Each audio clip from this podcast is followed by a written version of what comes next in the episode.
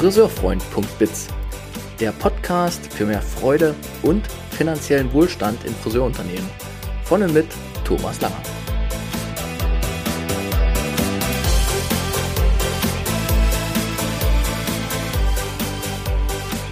Herzlich willkommen in diesem Podcast speziell für die Friseurbranche.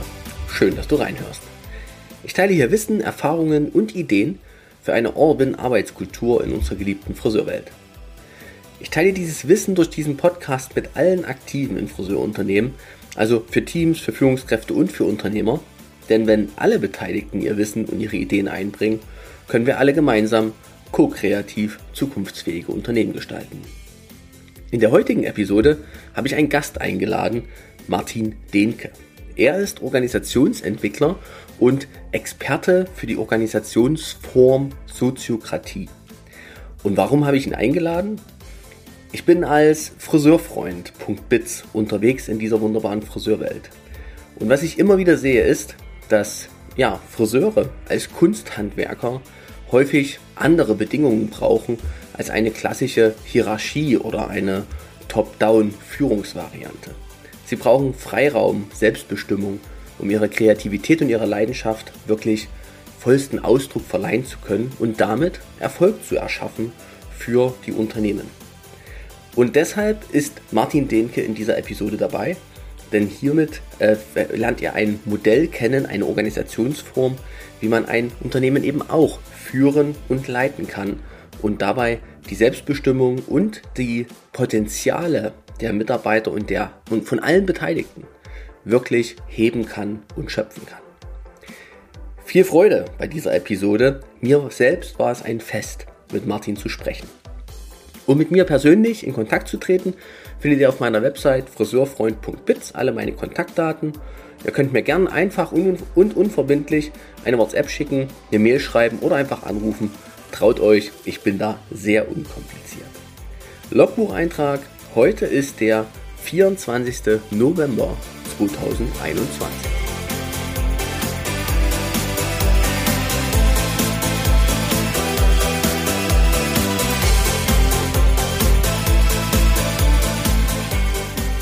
Meine lieben äh, Friseurfreund Podcast-Hörer, das ist heute eine für mich als Thomas eine besondere Episode, weil die ähm, ja vielleicht auch so ein Stück meines aktuellen neuen Lebensweges äh, mir aufzeigt, nämlich etwas mehr Spontanität in meinem Leben zuzulassen. Und da gehört dazu, dass ich gerade beim Friseur stand und mir eigentlich die Haare schneiden lassen wollte. Und da ruft mich Martin Dehnke an, jemand, mit dem ich in Kontakt trat, um ihn zum Thema Soziokratie mal in ein Gespräch einzuladen. Und wir hatten uns ja über die letzten zwei Monate gar nicht gehört. Das war so ein bisschen in all den Wirren des Alltags äh, untergegangen. Er rief mich an. Ich dachte, die Gelegenheit, wenn ich ehrlich bin, habe ich ja eigentlich gerade Zeit. Friseurbesuch kurz sausen gelassen, gehe ich dann morgen hin und jetzt hier diese äh, Verbindung zu Martin Dehnke hergestellt. Und der ist mir jetzt also hier gegenüber. Wir zeichnen per Zoom auf und ähm, ja, führen einfach ein Gespräch über Soziokratie. Was genau das ist, was das kann und warum mir das so wichtig ist, werde ich dann kurz später nochmal erzählen. Aber erstmal wäre, glaube ich, interessant, wer ist Martin Dehnke? Und äh, ja, erzähl mal kurz aus deinem Leben. Hallo Martin. Ja, hallo Thomas. Ich äh, finde es schön, dich zu sehen. Und für alle Hörer und Hörerinnen, er sieht aus, als käme er vom Friseur und nicht, als hätte er dahin gewollt. Danke. Ich habe hier meine ultralangen Haare einfach zur Schlinge geworfen, wie immer. Ähm, ja, wer bin ich? Ich bin gerade 50 geworden und ähm, habe lange Zeit meines Lebens damit verbracht, ähm, Menschen beizubringen, wie man Radio macht. Deswegen finde ich es ganz schön, dass wir hier im Radio fast sind. Radioformat. Oder doch. Ja. genau. Mhm. Und ähm, ich habe auch sehr viel gegründet äh, und mit äh, in die Welt geschöpft an Vereinen und Organisationen und habe damit gelitten, wie man die am Leben hält, wie man sie in ihre Kraft bringt. Und dann habe ich irgendwann gesagt, ich möchte das für mehr Organisationen, Firmen, Vereine tun ähm, denn wenn ich mich einem so mit Haut und Haar verschreibe, dann komme ich zu nichts anderem mehr. Mhm. Und so sind es jetzt immer fünf, sechs, sieben, acht äh, Geschichten, die ich parallel betreue als Organisationsentwickler. Und das mache ich jetzt seit sieben Jahren. Also es fing an mit einem Festival, einem Musikfestival. Und jetzt sind es hauptsächlich Landwirtschaftsbetriebe, Bildung, Kultur, solche Dinge. Solche Dinge. Mit denen er sich äh, auch schon inhaltlich zu tun hatte. Also ich habe schon mal eine Food Co-op gegründet und jetzt berate ich halt solidarische Landwirtschaft auch. Mhm. Und da geht es immer darum, äh, wie kommt das Ganze seinem Sinn gemäß in die Kraft? Also wie können die Leute alle tatsächlich sich am richtigen Fleck fühlen und auch das tun, äh, wofür sie sich getroffen haben. Genau. Hier gehe ich direkt mal kurz rein, weil das stützt ja genau mein Anliegen, was ich als Friseurfreund tue, mit meiner, mit meiner Art der Arbeit. Ich, bei mir steht oben drüber All-Win-Arbeitskultur. Und du hast jetzt so oft gesagt, dass die Menschen, die du begleitest, dein Anliegen ist, dass sie in ihre Kraft kommen, an der richtigen Stelle stehen im System, also in ihrem System, in ihrem Lebenssystem. Ne? Das äh, meine Kunden, die mich kennen, wissen, was ich unter System verstehe. Nämlich nicht Maschine, sondern eher Organismus, eher was Bewegliches. Ja? Und ich selber als äh, Unternehmensbegleiter habe schon viele Jahre stelle ich es fest, und deshalb hat mich auch die Soziokratie so interessiert, mit der du arbeitest, dass viele Friseure Kunsthandwerker, leidenschaftliche Menschen, die ihr, ihr, ihr, ihr, ja, ihr, ihre Berufung leben, sehr häufig, nicht alle, aber viele, sehr häufig darunter leiden, dass sie in einer Hierarchie, in einer Maschine arbeiten, dass sie in irgendeiner Form gesagt bekommen, auf welche Art und Weise sie ihrer Berufung nachgehen sollen. Und das erstickt sehr häufig die Leidenschaft des Friseurseins so im Keim. Und deshalb war ich damals auch auf die Soziokratie gestoßen, weil ich dachte, das kann doch nicht sein, dass eben Kunsthandwerk in einer Maschinerie gelebt werden muss. Das muss doch auch anders gehen. Selbstbestimmter, sich wohlfühlender. Ja? Und da bin ich doch mit der Soziokratie richtig unterwegs, oder? Du als Profi für solche Sachen. Ich glaube schon, ja. Einfach weil wir, ja, wir haben viele Arbeitswelten, kennen wir vielleicht von unseren Eltern, Großeltern, wo wir tatsächlich Maschinenteil sind. Mhm. Und ähm, das musste wohl so sein fürs 20. Jahrhundert. Ja. Und ich glaube, dass das nicht mehr produktiv ist, also auch in anderen Bereichen nicht. Also ist die Frage, wie lernen wir eine Kultur, in der die menschlichen Interessen, und wir sind als Menschen, wir sind äh, Schöpfer, wir sind Mitschöpfer, wir sind Gott ebenbildliche Wesen. So. Und äh, das nicht bei der Brot, beim Broterwerb an der Tür abzugeben, hm. Das ist nicht mehr, nicht mehr so eine, so ein Hirngespinst, sondern ich glaube, dass wir das brauchen. Das ist aber eben auch keine sehr breite Kultur. Ne? Also äh, normal ist, dass wir uns da auch entlassen selber als Menschen. Wenn wir irgendwo sagen, ja, jemand anders ist halt zuständig, was dabei rauskommt. Und wenn der mir das falsch sagt, dann ist halt, dann ist der halt auch schuld. So. äh, mhm. Also die Frage, die, die eigenen Interessen zusammenzubringen mit ganz knallharten Notwendigkeiten von einem Betrieb.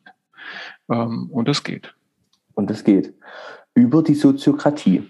Wenn, wenn, wenn wir mal das versuchen, kurz einzugliedern, wir haben schon das, den Begriff Hierarchie genannt, Soziokratie, es gibt ja noch so ein paar Zwischenformen, aber was ist für dich so, oder was, was ist das eigentlich, die Soziokratie? Es ist eine Organisationsform, oder? Ja, es ist eine Art äh, zu, naja, Herrschaft ist so negativ besetzt. Es ist eine, es ist eine Art zu regieren, ja. Genau. Also wir kennen die Autokratie, das ist äh, so die Herrschaft der Eroberer und Despoten und der Königspaare wow. im besten Fall, ja. Naja, das haben wir gelernt von zu Hause, also äh, in der äh, also zu Hause gab's oder gibt's doch oft eben Autokratie. Ne? Wer sitzt am längsten Hebel und da wird dann, das wird dann gemacht. Mhm. Und das ist auch, äh, ist auch eine feine Sache für bestimmte Dinge. Ähm, aber es ist halt ein bisschen top-down, ne? Es ist ein bisschen einsam am Ende mhm. und es verführt auch zu, zu Unachtsamkeiten und zu, zu Grobheiten vielleicht. Ja? Und dann mhm. gibt es, dann gibt es die Ordnung, ähm, die halt durch Buchstaben bestimmt ist und durch strengste Regeln und äh, durch Disziplin und Fleiß und Entbehrungen und ähm, ja, dann gibt es, dann gibt es die Idee, äh, alles zu können, so äh, mhm. Technokratie, sag ich dazu. Ja. ja. Jetzt oh, will ich nicht das Thema verfehlen hier. Nicht schlimm. Aber also mir fallen jetzt in der, in der aktuellen Weltgeschichte doch Technokraten auf, die sehr präsent sind und ja, wir können, wir, wir können aus unserer, aus unserer Manipuliererei heraus ähm, alles, alles ändern, alles regeln, mhm. alles halten. Und das ist aber auch ähm, sehr egoistisch meistens. Ja. Und ich komme nicht gut klar mit Leuten, die halt selber als Menschen da sind, wenn ich über sie oder durch sie oder mit ihnen rummanipuliere. Und Soziokratie heißt einfach äh, die Herrschaft oder die Regierung der, dies was angeht, also der Beteiligten. Ja? Die Regierung der Beteiligten, also Soziokratie, also Sozio wirklich von, ich sag mal, Sozio ist doch Gesellschaft, oder? Ja, genau. Genau. Also alle Beteiligten regieren gemeinsam. Genau. Idee. Und was ist die, was ist so die Intention davon? Also du hast vorhin schon mal das schöne Wort, ich weiß nicht, hast du es gesagt, habe ich es gesagt, dieses Selbstbestimmte und am richtigen Platz sein. Was, was macht das, wenn das, ähm, wenn das gelingt? Dass, dass viele Menschen, wie geht's denn? Viele Menschen treffen sich und versuchen gemeinsam etwas zu bewegen. Ja, und dann Soziokratie. Wie, wie, wie wird das gemacht? Ja, erst muss klar sein, äh, was sie gemeinsam bewegen wollen. Ne? Also wir haben als Teil der Gesellschaft die Familie. Da ist klar, es ist wichtig, dass es allen gut geht, im besten Falle. Und in mhm. einem Betrieb geht es darum, äh, Kunden glücklich zu machen, denke ich mal. Ne? Äh, so, dass es am Ende in der Kasse auch stimmt. Und ähm, wenn ich sage, ich einige mich auf dieses Ziel, dann muss der Weg relativ frei sein oder so sein, dass alle ihre Impulse, ihre schöpferischen Impulse tatsächlich loswerden, ihre Störungen, Spannungen, Sehnsüchte und Wünsche, aber immer unter dem Licht dieses gemeinsamen Ziels. Also es geht nicht darum, wünscht dir was, jeder macht, was er will. Ähm, äh, Störungen gehen vor, wenn ich gerade keine Lust habe oder irgendwie die Laus mich gezwickt hat, sondern ich muss alle meine Impulse natürlich unter diese Überschrift stellen. Was wollen wir gemeinsam erreichen? Es muss klar sein und es muss auch klar sein, wer mich im Zweifel daran erinnert. Ah, okay. Und da kommen wir wieder zu der Hierarchie, die als solches ja nicht böse ist. Ähm, es gibt auch die Holarchie, wo man sagt, oh, das Holon ist das Ganze, das Einheitliche. Wir haben in unserem Körper, das ist ja auch eine Organisation. Mhm. Äh, es ist ja auch nicht so, dass der Fingernagel Augapfel spielt und das, und das Kleinhirn Fuß spielt oder andersrum. Ja, ja. ja. Also diese, diese Sortierung sollte also bei einer Soziokratie auch trotzdem noch klar sein. Es geht nicht um Caritas. Du hast gerade so schön gesagt, wir wünschen uns alle was und machen, was wir wollen. Und dieser erste Aspekt, was oben drüber steht, das gemeinsame Ziel, der, ist das auch der Zweck des Unternehmens? Ist das dasselbe Wort für dich? Ziel und Zweck? Ja, ja, ja, kann Irgendwie man schon. Sagen. Ja, ja. Also wenn ich das jetzt mal als Beispiel für meine Friseure aufmache, dann ähm, habe gerade einen Kunden so vor Augen, dann ist sein Zweck des Unternehmens gar nicht unbedingt nur Kunden glücklich zu machen, sondern einen Ort zu schaffen, wo Friseure leidenschaftlich Friseur sein können. Hm. Hm. Und das Ganze unter Berücksichtigung der Basis der wirtschaftlichen Existenz. Also wir wollen ja trotzdem an diesem, in diesem Unternehmen, dass, das, dass dieser Ort sozusagen bleibt. Und dazu braucht es ja die Wirtschaftlichkeit. Ja. Und trotzdem soll ein Ort entstehen, wo Friseure leidenschaftlich sein können und die wiederum natürlich dann auch die Kunden begeistern, weil dort schließt sich ja der Kreislauf. Hm, da frage ich dich dann nachher wo der Laden ist, weil das klingt, ich, ich lerne gerade ja eine Menge. Ja. Äh, erstmal, dass Friseurkunst ein Handwerk ist. Mein Großvater war Handwerker und hat diesen Hans-Sachs-Spruch auf der Diele hängen gehabt. Also das, das bewegt mich gerade, dass das ein Handwerk, ein Kunsthandwerk ist. Ja. Also Handwerk und Kunst. Und dann, ja, okay, also diesen Ort zu schaffen, wo die Friseure leidenschaftlich das tun können, ihre Kunst ausüben. Ich glaube, dass nicht ganz, dass das das Ziel ist. Ähm, am, am, am Ende geht's um, um, um die schönen und äh, freundlich und hochgetragenen Köpfe, oder? Und Ohne ihre, Frage. Rauskommen. Ja, ja. Also dann ist es vielleicht eher das. ist vielleicht eher eher, eher Weg so eine ein, Prinzip. Ein, ein, Stück Schritt, genau, ein, eine, ein, ein eine Haltung. eine Haltung um, um, um dem Ziel. Genau. Äh, Also ich glaube, ich würde die Kunden auch da nach vorne setzen, aber natürlich ist das ein sehr schöner, eine sehr schöne Klarheit, dass es ohne die, ähm, ohne die gut aufgehobenen Haarkünstler und Haarkünstlerinnen da, äh, da keinen Weg hin gibt. Das ist, komme ich ganz gut mit. Ja. Kommst du gut mit? ja, das Ziel sind die schönen Köpfe, sind die begeisterten Kunden, die dann natürlich mit Freude wiederkehren und eben auch, das ist auch so eins meiner Themen, die Preise akzeptieren, die eben das Unternehmen und vor allem der Friseur eben auch aufrufen muss. Ne? Also das sind ja dann diese wirtschaftlichen Kreisläufe, wo die Soziokratie aber ja mit reinspielt. Ne? Das finde ich so sympathisch, dass es eben nicht nur ID-Die ist, sondern wirklich, es muss sich auch daraus was ergeben. Ne? Damit es ist vielleicht sogar ein menschliches Bedürfnis, aus meiner Sicht, dass irgendwas entsteht aus dem eigenen Tun, oder? Wie siehst du das? Ja, sicher. Na ja, klar. Ne? Na klar. Ja. Also ich hätte auch noch jetzt, wenn wir gerade dabei sind, was, mhm. was, was führt äh, äh dahin? Ich glaube schon auch, dass ähm, der, der, das Friseurgeschäft äh, ein Ort ist für die schaffenden Kreativen, mhm. aber ist auch ein sozialer Ort. Das war ja auch eine Begründung, warum man irgendwann einen der Lockdowns dahingehend gelockert hat, weil die Leute brauchen jemand zum Reden für ihre Sorgen. Ich glaube, dass das ganz wesentlich ist, wie der Tante Emma Laden, wo es sie noch gibt, dieser soziale Ort. Auch das könnte man zum, zum, zu einem Leitstern machen, aber immer zweiten Ranges. So, hm. ne? Ja, wenn man die Wirtschaftlichkeit nicht außer Acht lassen will, braucht man auch die schönen Köpfe, ne? In dem Aspekt. Ja, also ich denke, dass, ich denke, dass auch Preise akzeptieren damit zu tun hat. Das ist es, wo ich gerne hingehe, wo ich mich gerne aufhalte, wo ich mich gesehen, gehört, gefühlt habe. Ähm, ich weiß nicht, ob schon mehr Leute zum Psychotherapeuten gehen als zum Friseur, aber ich glaube, der Friseur riecht besser, oder?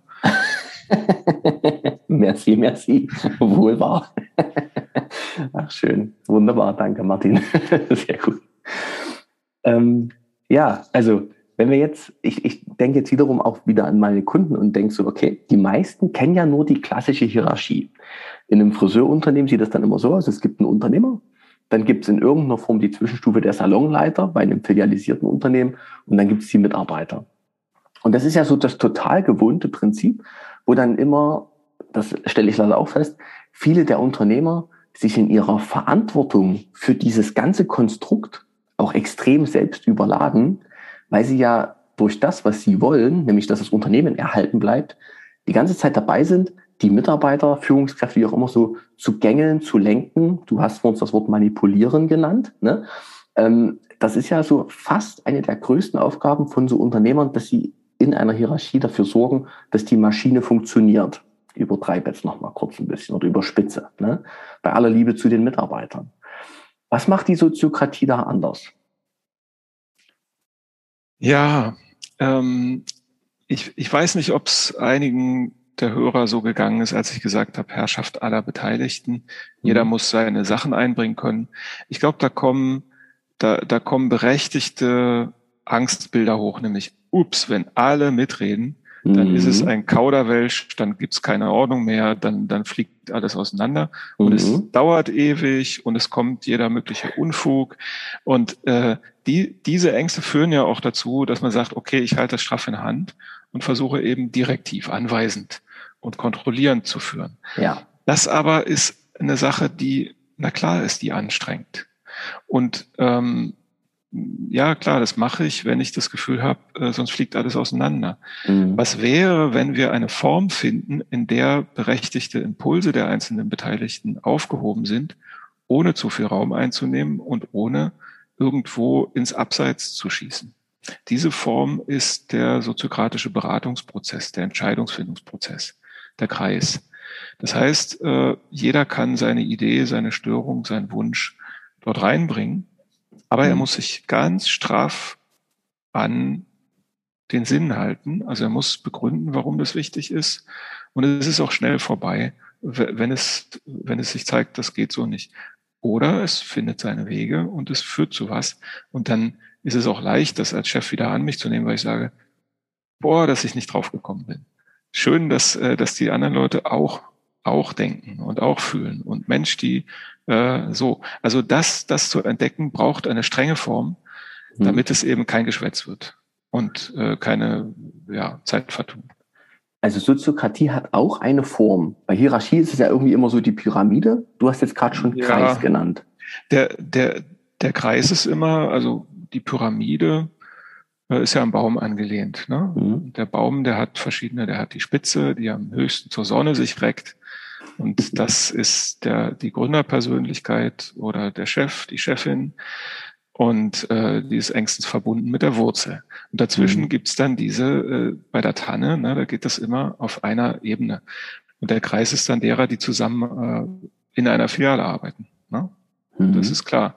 Äh, der, der Kreis ist der Spitzenkreis der Filialleitungen mit dem Chef oder der Chefin. Also das sind, das sind tatsächlich die verschiedenen Ebenen, die es auch weitergeben muss.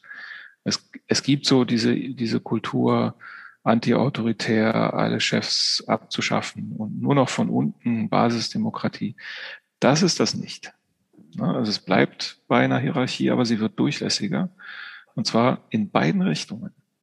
Wenn ich direktiv und kontrollierend führe, dann gibt's Widerstand von den Leuten. Dann mhm. werden die, dann werden die träge und verstockt und warten auf die größere Peitsche oder das größere Zucker. Genau. Ähm, wenn ich äh, führe mit, ähm, mit offenen Ohren, dann ähm, wird auch das Gehörte, was von oben kommt, leichter verdaut. Wenn ich dazu meine Meinung sagen darf, dann wird mhm. es leichter angenommen. Und äh, natürlich auch in die andere Richtung, dass also auch eine Idee von einem Lehrling in der Filiale äh, bis ins ganze Unternehmen einziehen kann, wenn sie gut ist. Ähm, ohne dass da jemand einen Zacken aus der Krone verliert. Und, und wenn sie gut ist, das ist gut oder schlecht, ähm, wenn man das überhaupt so in diese Polarität bringen kann, ob etwas gut ist, entscheidet sich daran, ob die Idee dem Ziel nützt. Genau. Oder? Ja, genau. Und sie bewährt sich erstmal im Beratungsprozess. Ne? Da kommt der Lehrling und sagt, hier, ich würde das so machen. Und dann sagt die Filialleitung ähm, eben, ja, gut genug, es mal auszuprobieren. Mhm. Sicher, sicher genug, um es mal auszuprobieren, gut genug für heute. Du darfst das bei deinen nächsten zwei Kunden so machen und dann werten wir das mal aus. Äh, was auch immer. Muss ja. ich genau kurz rein, weil das ist ja auch so eine oh, ganz krasse Kultur, die sich eingeschliffen hat. Ich mache lieber nichts, bevor ich einen Fehler mache. Lieber nichts tun, als einen Fehler machen. Und damit so in Gewohnheiten bleiben ne? und sich eben nicht ausprobieren. Und jetzt hast du gerade gesagt, es gibt diesen Beratungsprozess. In diesem ja. Beratungsprozess muss sich die Idee sozusagen bewähren. Sie muss sich zeigen, dass sie dem Sinn, äh, dem Ziel des Unternehmens und dem Zweck des Unternehmens dient. Und sie muss, ähm, ja, sie, sie muss gut genug sein. Sag das nochmal bitte. Das waren gerade so drei ähm, Aspekte. Ja, es, äh, es gibt den, den Konsent, das heißt, das ist das Einverständnis in eine Idee. Und ähm, das heißt, eine Idee ist sicher genug, um sie mal auszuprobieren. Mhm. Ähm, also es, man kann nicht von vornherein beweisen, dass es schief geht, ja. wenn man es noch nicht weiß. Und äh, sie ist gut genug für den heutigen Tag, nicht für den Fünfjahresplan oder irgendeine Utopie, sondern gut genug für heute. Also wirklich kleine Schritte, pragmatisch. Ah, okay, ja. Das braucht ein bisschen Gelassenheit und ein bisschen äh, Vertrauen, aber das rentiert sich. Weil durch die kleinen Schritte dann eben doch was Neues entstehen kann, sozusagen. Ja. Oder, oder auch neue Ideen, Impulse ins Unternehmen kommen, die das vielleicht wirklich auf eine nächste Stufe heben. Die nächste Stufe der, der Freude am Job von mir aus, ne? oder die nächste Stufe der Zielerfüllung, der Zielerreichung. Ja, also du hast ja im Vorgespräch gesagt, es gibt Leute, die, die, die brauchen mehr Führung und wünschen sich mehr Führung. Mhm. Und für die äh, gibt es dann eben anderer Leute Ideen, in die sie sich reinbegeben. Das ist ja eine Typfrage. Und es gibt Leute, die brauchen es, dass sie wahrgenommen werden als äh, auch kreativ. Und beides ist da gut aufgehoben. Ja. Was du gerade sagtest, da gehört so ein bisschen Vertrauen und Gelassenheit dazu.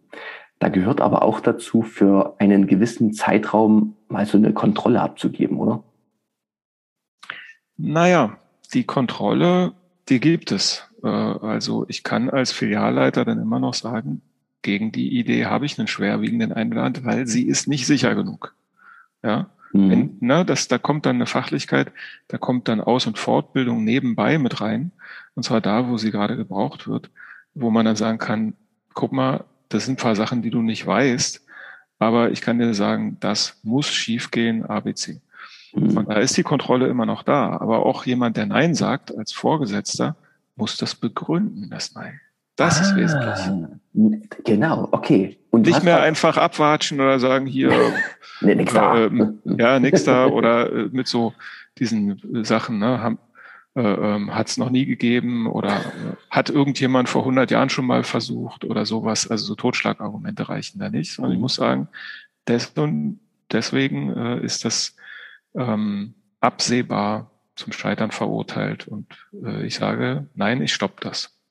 Also in diesem Beratungsprozess gibt es die Möglichkeit, schwerwiegende Einwände, ich jetzt gerade nochmal äh, als Wort aufgenommen, durchaus vorzubringen und ein schwerwiegender Einwand ist dann gerechtfertigt, wenn er praktisch das Ziel in Frage stellt, wenn er nicht sicher genug ist für den Moment ne? und wenn, ja. wenn, wie sagt man, wenn wir es nicht mal ausprobieren sollten. Das ist jetzt wirklich, das ist jetzt hier gefährlich.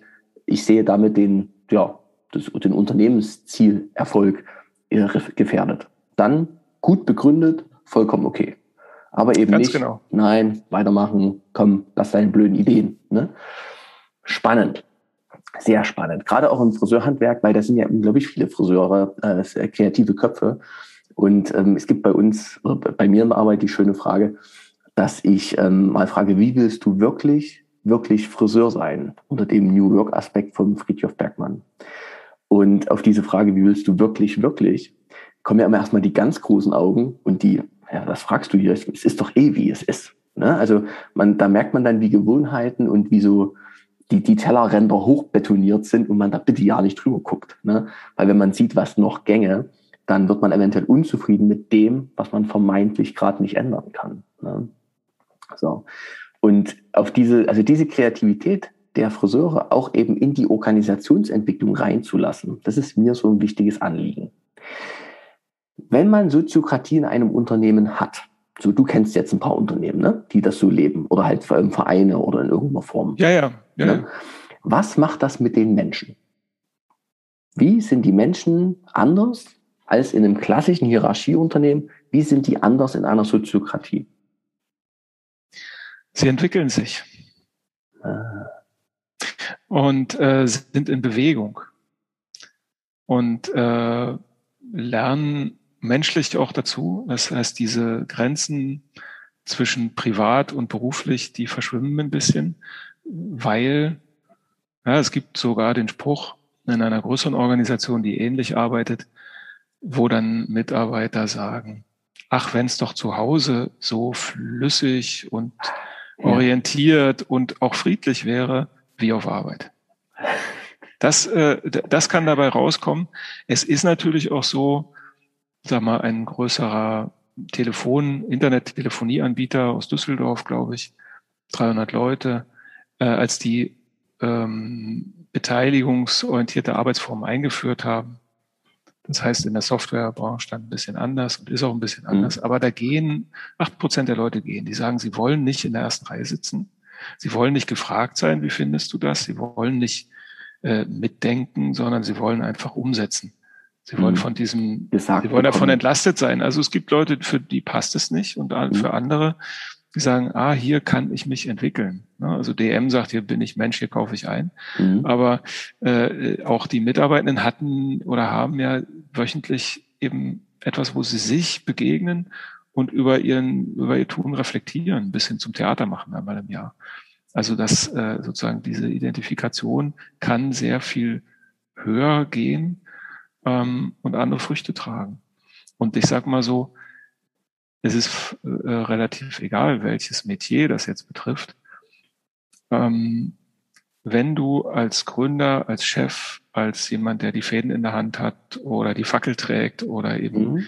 die Investitionsmittel beisammengebracht hast, wenn du nicht die schöpferischen Ressourcen deiner Leute die du hast anstellen können oder die dir da folgen, die gern bei dir arbeiten wollen, wenn du die nicht nutzt, verschenkst du die wesentliche Ressource. An dieser Stelle, liebe Zuhörer dieser Podcast-Episode, jetzt Pause drücken, 30 Sekunden zurückspulen und diese Sätze nochmal anhören. Danke, Martin, dafür. Bin ich ganz berührt, kommen mir fast die Tränen. Das ist genau so. Ah, wie schön. Voll, äh, richtig schön. Danke für diese Aussage. hört euch das immer noch mal an, ihr lieben Hörer und liebe Unternehmer auch. Ne? Weil diese Fragen kommen ja, was ist denn, wenn ich jetzt anfange, etwas zu ändern? Was macht das mit den Menschen? Und ich bin jetzt auch noch mal so, da bin ich immer ganz offen, auch in meinen, all meinen Episoden. Ähm, du hast gerade gesagt, acht Prozent der Menschen gehen. Ja, das war so eine Zahl. War jetzt dort in der, in diesem Unternehmen. Ähm, ja, es gibt äh, auch höhere Zahlen, aber da ist es schlecht eingeführt worden, sage ich mhm. mal so. Mhm. mhm. Und das war, äh, das, das, das kann sehr unterschiedlich sein. Ich, ich lerne ähm, ja von dir jetzt was übers Friseurhandwerk ja. und und und äh, ich werde das mit in den Schlaf nehmen. Diese Idee vom Kunsthandwerker. Ich habe meinen Groß, ich habe meinen Großvater da hinter, hinter mir stehen, der, ja. dem ich bei der Arbeit zusehen durfte. Und das war mir eine große Freude. Und vielleicht ist es dann im Friseurgewerbe bei Leuten, die wirklich das werden wollten. Also wir wissen ja, es gibt einen Haufen Lehrer, die nichts anderes gefunden haben, die es eigentlich nicht, nicht sein sollten. Ich, ja, ja. Wir, wir wissen, es gibt in vielen Bereichen Leute, die halt irgendwo untergekommen sind und mhm. die eigentlich was Friedhof Bergmann äh, sich anschauen sollten. Was will mhm. ich wirklich, wirklich, damit es äh, eine Freude für die Umwelt ist. Und ich weiß, bei den Friseuren habe ich keine Ahnung, wie viel Prozent da eigentlich gerne lieber Maschinenteil sein wollen. Ich, vielleicht sind es da deutlich weniger. Ne? Das kann ich dir beantworten, weil ich ja die Fragen stelle in solchen Unternehmen. Und die wirkliche intrinsische Motivation von Friseuren, diesen Beruf freiwillig und aus Überzeugung gewählt zu haben, die liegt bei, bei 95 Prozent. Ist wirklich krass. Also Friseur wirst du ja aus Überzeugung. Und ich denke, die, ja, es ist nichts mit Reichwerden so richtig, ne? Nee, die äußeren ähm, Bedingungen, die der Job so bietet, sind eigentlich, wäre auf den ersten Blick nicht attraktiv im Vergleich zu anderen Dingen. Aber aus Überzeugung raus ist das wirklich ein Traumjob. Ne? Und wenn man, wenn man als Unternehmer darauf achtet, diese Leidenschaft nicht, ich sage mal, durch freudehemmende Zwänge zu torpedieren, dann hat man eine echte Chance, dass da auch was richtig Gutes draus wird. Ja. Leider funktionieren viele Friseurunternehmen noch nach dieser Maschinenmethode, wobei da auch gerade wirklich eine schöne Bewegung bei uns reinkommt. Also ich hatte jetzt letztens auch wieder einen Podcast mit einem, der sich im Arbeitsmarkt der Friseure sehr gut auskennt, wo plötzlich Stellenanzeigen waren, wo man mal lesen konnte, boah, was die Unternehmer heute schon alles auch ihren Mitarbeitern ermöglichen. Also da ist von Vier-Tage-Woche die Rede und all solche Dinge, ne? wo man dann wirklich merkt, die Maschine verliert ihre Starrheit. Und das ist total gut. Ne? Also da ist wirklich gerade Bewegung drin. Und wenn wir es jetzt eben noch schaffen, vielleicht ähm, dem einen oder anderen Unternehmen diese Organisationsalternativen nochmal mit auf den Weg zu geben. Es muss nicht so bleiben, wie wir das geübt haben, sondern es geht auch anders. Ne? Vielleicht kann ich an der Stelle noch mal ja. kurz was über Soziokratie sagen. Ja.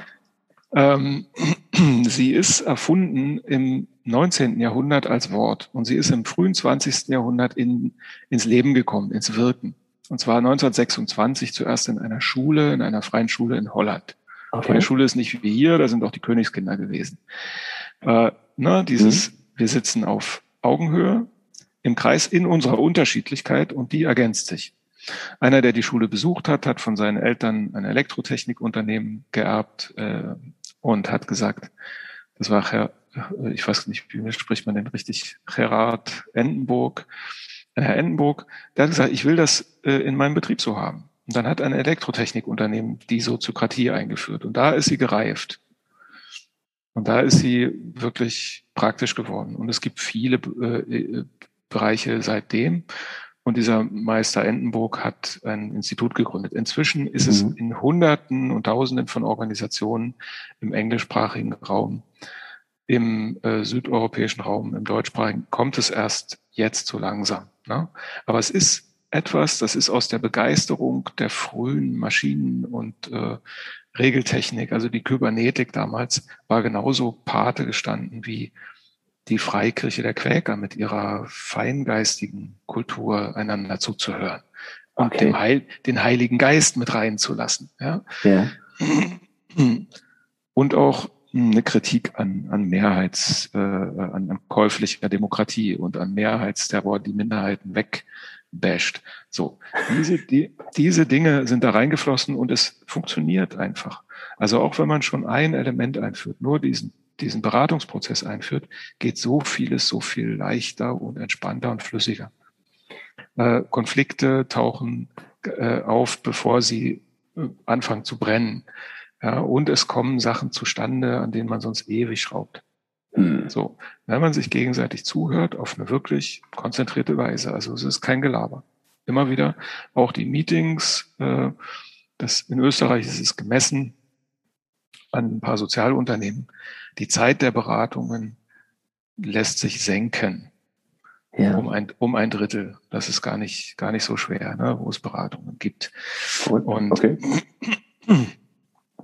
genau, das ist nur ein Element. Das andere Element ist die Struktur und da ist vor allen Dingen die Rolle der Leitung, der Führung, mhm. die du auch schon angesprochen hast, ein ganz wesentliches Element, eben davon ein neues Bild zu finden. Davon gibt's nicht so viel in Film und Fernsehen. Da haben wir Herr der Ringe und die Könige und wir, wir haben die großen Industriegründer als Bilder und eben die Familie. Ja. Wo man am ehesten was findet, was einen neuen Typ von Leitung äh, bringt, ist vielleicht die Alternativpädagogik der letzten 100 Jahre, Montessori und ah. Steiner und so. Ne, der, der Lehrer nicht als jemand, der den Nürnberger Trichter füllt, sondern als Partner, als, als Sparringspartner für das Selbstlernen wollen der Schüler. Ja. Und äh, ein, ein Chef sozusagen als, als Sinnhüter, das ist mein Wort dafür, als jemand, der darauf achtet, dass die finanziellen Grundlagen stimmen, dass die richtigen Leute reinkommen und die richtigen Leute auch gehen dürfen. dürfen. Ja. mhm. Und äh, äh, die, diese Rolle braucht es, aber mit diesem anderen Verständnis des äh, ersten untergleichen, der halt auch auf Augenhöhe in der Lage ist, Impulse aufzunehmen, mhm. gerecht äh, zu bewerten anderen ähnliche Rechte zubilligt, eben schöpferisch zu sein. Und das ist ein weites Feld, gerade eben, eben diese neue Rolle von Führung. Damit habe ich am meisten zu tun. Es ist schwierig für Leute, die das Führen eigentlich gar nicht wollen. Und es ist ja. schwierig für Leute, die sich, die sich nicht gerne in die Karten gucken lassen und die gerne, die so ein Kontroll-Dings äh, äh haben. Aber auch das ist was, auch die Führung wächst in so einem Unternehmen menschlich. Es ist ja. eine große Herausforderung, interaktiv beteiligend zu führen. Und das äh, kann dich auch ja, reifen lassen. Thomas atmet kurz in sein Mikro. das ist, also für mich sind das alles, ähm, ist das wirklich so ein, ein, ein, warmer Regen an Worten und vor allem eine, eine unglaublich zuversichtgebende Art und Weise, wie es, was die du hier aufzeigst, wie es auch geht. Also äh, eine, eine Führungskraft als Sinnhüter zu betrachten. Es gibt ein ganz anderes Bild zu diesem klassischen Führung. Du musst dafür sorgen, dass andere so sind, wie sie zu sein haben. Ne? Oder wie sie sein sollen, leider Gottes. Ne? Also das ist wirklich total schön. Und ich muss an dieser Stelle für meine Hörer nochmal sagen, ich bitte euch, hört diesen Podcast jetzt schon zweimal an, weil das so viele Dinge, so viele Kleinigkeiten, so Stellschrauben sind, die man heute schon einfach verinnerlichen kann und damit schon anders wirkt. Ja, sich als Sinnhüter des Unternehmens zu betrachten, ist ein ganz anderer Schnack, als sich als Führungskraft zu definieren. Ja, also habe ich auch gerade unglaublich viel gelernt. Danke dafür. Sehr, sehr schön. Ja. Jetzt trotzdem nochmal für die Unternehmer, die jetzt sagen, ich höre mir den Podcast nochmal an, weil das wirklich spannende Aspekte sind. Wenn ich das einführen will, du hast gerade schon gesagt, es gibt diese Kreisstruktur und es gibt so, ich glaube, es heißt Muster in der Soziokratie oder man könnte auch sagen Methoden. Und die kann man einzeln einführen. Ne? Man muss gar nicht sagen, ich mache jetzt, ich krempel alles um und lege einen Hebel auf links, sondern ich kann auch sagen, ich nehme mir mal einzelne Elemente raus. Oder? Ähm, ja, das ist jetzt, also es gibt dieses Wort von, von der Einführungsstrategie mhm. und ich halte das für für ein bisschen, also ich benutze es nicht. Mhm.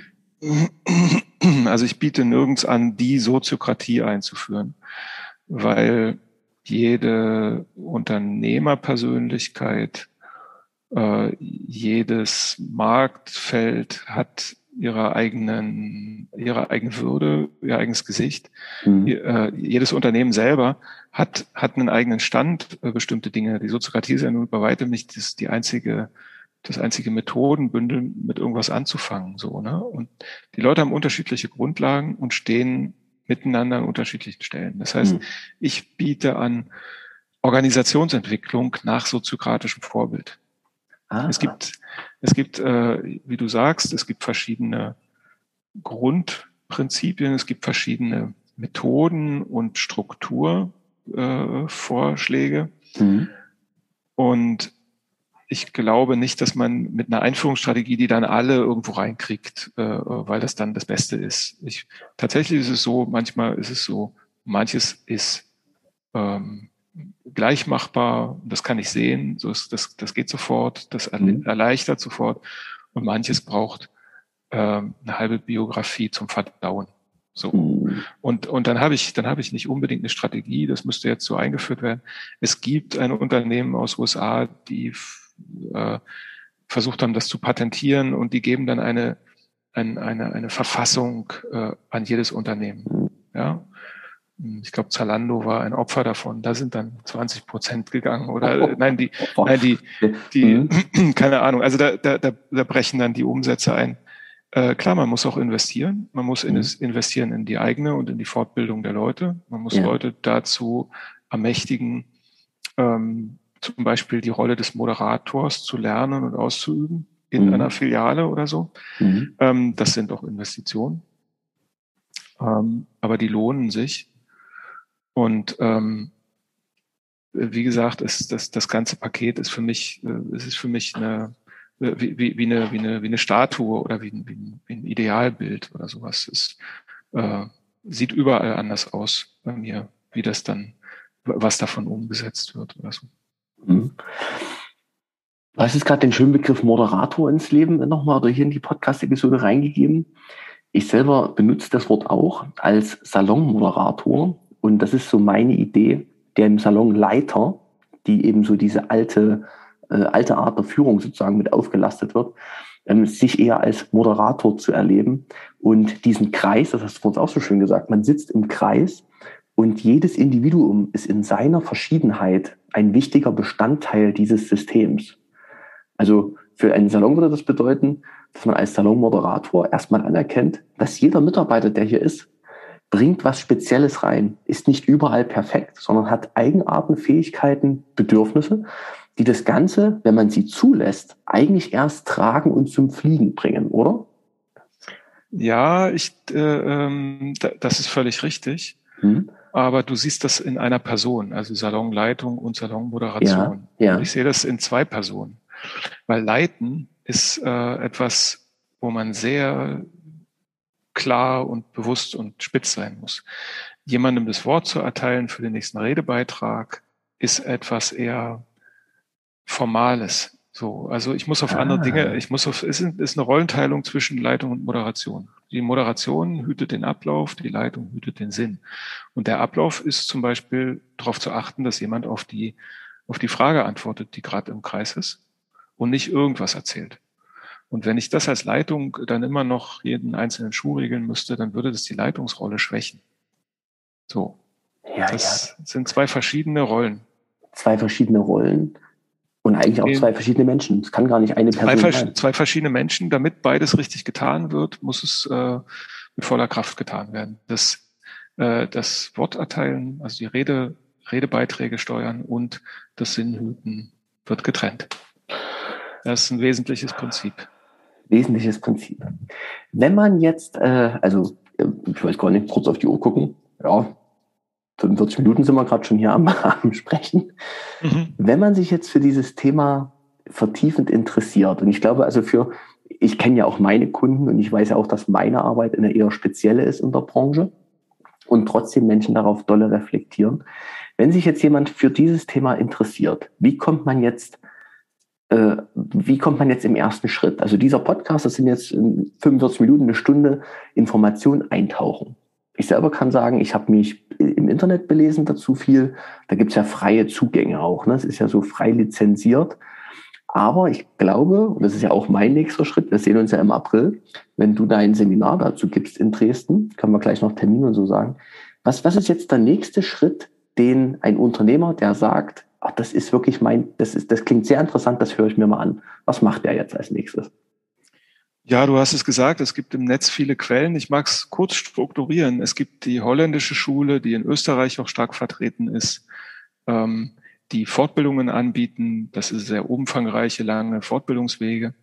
Es gibt in Deutschland das äh, soziokratische Zentrum, in dem auch sehr schöne Fortbildungen angeboten werden ähm, und auch Begleitung angeboten wird. Und es gibt äh, Soziokratie 3.0, wo du dich wohl belesen hast, mhm. die mehr so auch auf die Softwarebranche sich ausgerichtet haben. Mhm. Und es gibt, wer Englisch lesen kann, ähm, mhm. Sociocracy for All in der Szene Sofa genannt. Das finde ich sehr, sehr spannend, weil das ist, kommt aus USA. Das sind sehr gute Leute, die, die eine sehr schöne Art haben, aus- und fortzubilden und Materialien auch zur Verfügung stellen. Die werden gerade ins Deutsche übersetzt. Und ähm, es gibt dann meine eigenen Materialien. Also ich habe auch einen kleinen Reader zusammengestellt über die Rolle Führung, Rolle Moderation. Was mhm. ist ein schwerer Einwand? Wie geht man damit um? Und ähm, ja, es gibt hier in Dresden im dieser Institut Institut für systemisches Arbeiten, da darf ich einmal im Jahr so einen offenen Kurs geben. Das ist einfach ein Tag.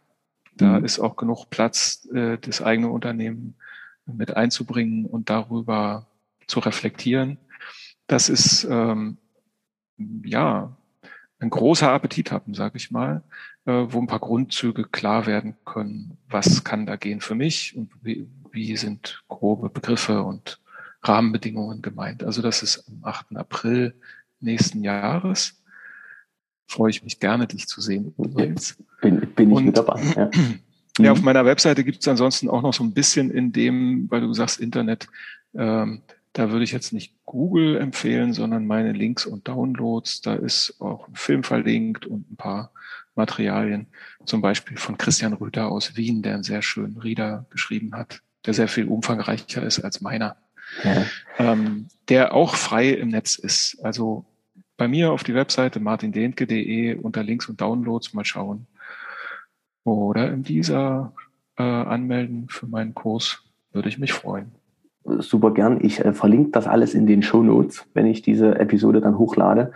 Weil, ja. ähm, also für mich selber war das jetzt gerade ein wunderschöner, wieder neuer Kontakt zu dieser Soziokratie äh, bereichert mich sehr, die vielen Worte. Es gibt so Episoden, die hört man sich auch als Podcast-Host ähm, immer mal wieder gerne selber an. Die gehört schon mal dazu für mich, weil da oh. einfach so viele schöne Worte drin waren, die mich in, eine, in, in einer anderen Art und Weise tragen. Und ähm, das fand ich sehr begeisternd. Danke dafür, Martin. Sehr schön. Ja. Ähm, darf ich noch eins ergänzen? Natürlich. Also natürlich geht das runter. Ich freue mich sehr dass wir so ins Gespräch gekommen sind. Okay. Ähm, was noch ein Weg ist, Soziokratie kennenzulernen, ist in dem Moment, wo es rappelt und knirscht. Also, wenn einer der Hörer oder Hörerinnen das Gefühl hat, ich bräuchte mal sowas wie Konfliktvermittlung oder äh, Führungsleitungsberatung, äh, mhm. weil es bei mir irgendwo knirscht oder in einem Team knirscht. Ja. Das kann immer ein guter Anlass sein, anzufangen. Dann komme ich gern vorbei und mache eine Moderation für das, was gerade gebraucht wird, egal was es ist. Ja. Und flechte da soziokratische Methoden mit ein, so dass ah. sie so, sofort funktionieren. Das ist überhaupt meine Lieblingsarbeitsweise. Also ich gebe nicht so gerne äh, irgendwelche äh, Vorträge oder sowas, sondern es geht immer darum zu sehen, äh, hier knirscht's, hier müssen wir einen Schritt machen. Ähm, okay, hier ist, das, hier ist der Werkzeugkasten, lass mal den Schritt so gehen. Und dann kann es sein, dass dann sofort schon äh, klar ist, zumindest in einer Filiale oder so, hm, da bleiben wir dabei. So, wir ja. machen es mal so, wir machen es mal so wie mit dem Martin Dehnke. Das kann passieren und da bin ich auch offen dafür. Super.